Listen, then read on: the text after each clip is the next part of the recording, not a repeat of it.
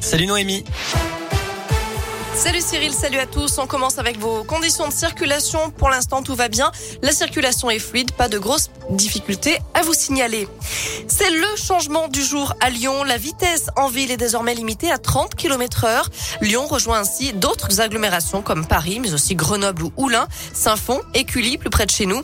Ce passage aux 30 km heure a été officiellement lancé ce matin dans le 9e arrondissement en présence des élus qui ont rappelé leur priorité, réduire le nombre d'accidents. L'objectif, c'est aussi de mieux partager la route avec l'ensemble des usagers, piétons comme cyclistes.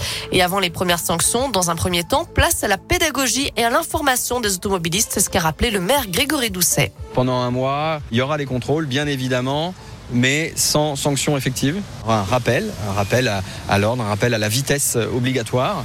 30 km à l'heure, c'est la règle.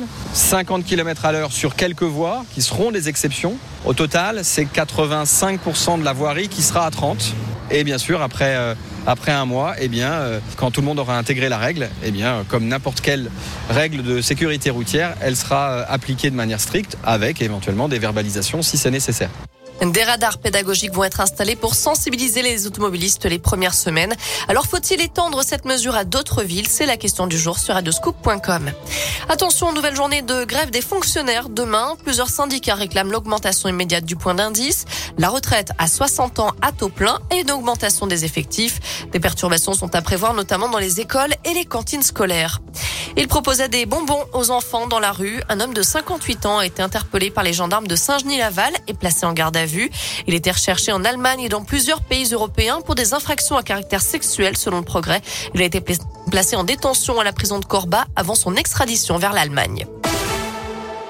Dans le reste de l'actu, la suite du procès du 13 novembre à Paris. La Cour n'obtiendra rien de Salah Abdeslam aujourd'hui puisque l'accusé a fait valoir son droit au silence. À l'étranger, un chiffre effrayant. Plus de 4 millions de personnes ont quitté l'Ukraine depuis le début de l'invasion russe le 24 février dernier. Essentiellement des femmes et des enfants, selon le Haut Commissariat aux réfugiés. Notez que la ville de Tcherniv, dans le nord de l'Ukraine, a été victime de bombardements toute la nuit, selon le gouverneur de la région. Alors que Moscou a annoncé hier une réduction de son activité militaire dans cette zone. Plus légèrement, un mot de foot avec sept pays qui se sont qualifiés hier pour le mondial. Le Cameroun, le Portugal, la Pologne, le Maroc, la Tunisie, le Ghana et le Sénégal. De leur côté, les Bleus ont battu l'Afrique du Sud 5-0 en amical à Lille. Enfin, près de 86 millions d'euros, c'est le montant final de la collecte du dernier Téléthon. Un chiffre en hausse de près de 9 millions d'euros par rapport à l'année précédente. Rendez-vous les 2 et 3 décembre prochains pour l'édition 2022.